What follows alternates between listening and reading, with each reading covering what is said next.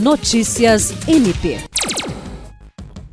O Ministério Público do Estado do Acre, por meio da Promotoria de Justiça Cumulativa de Porto Acre, participou na Vila do Incra de uma ação da campanha Faça Bonito, uma mobilização alusiva ao dia 18 de maio, quando é celebrado o Dia Internacional de Combate ao Abuso e à Exploração Sexual de Crianças e Adolescentes.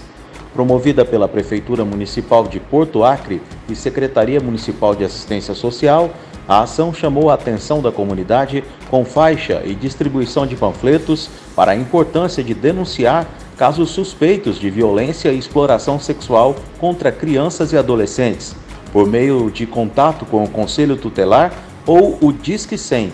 A ligação é gratuita e não é preciso se identificar. O promotor de justiça de Porto Acre, Flávio Bussabi Della Libera, que representou o MPAC na mobilização, exaltou a campanha e chamou a atenção dos munícipes para o tema. William Crespo para a Agência de Notícias do Ministério Público do Estado do Acre.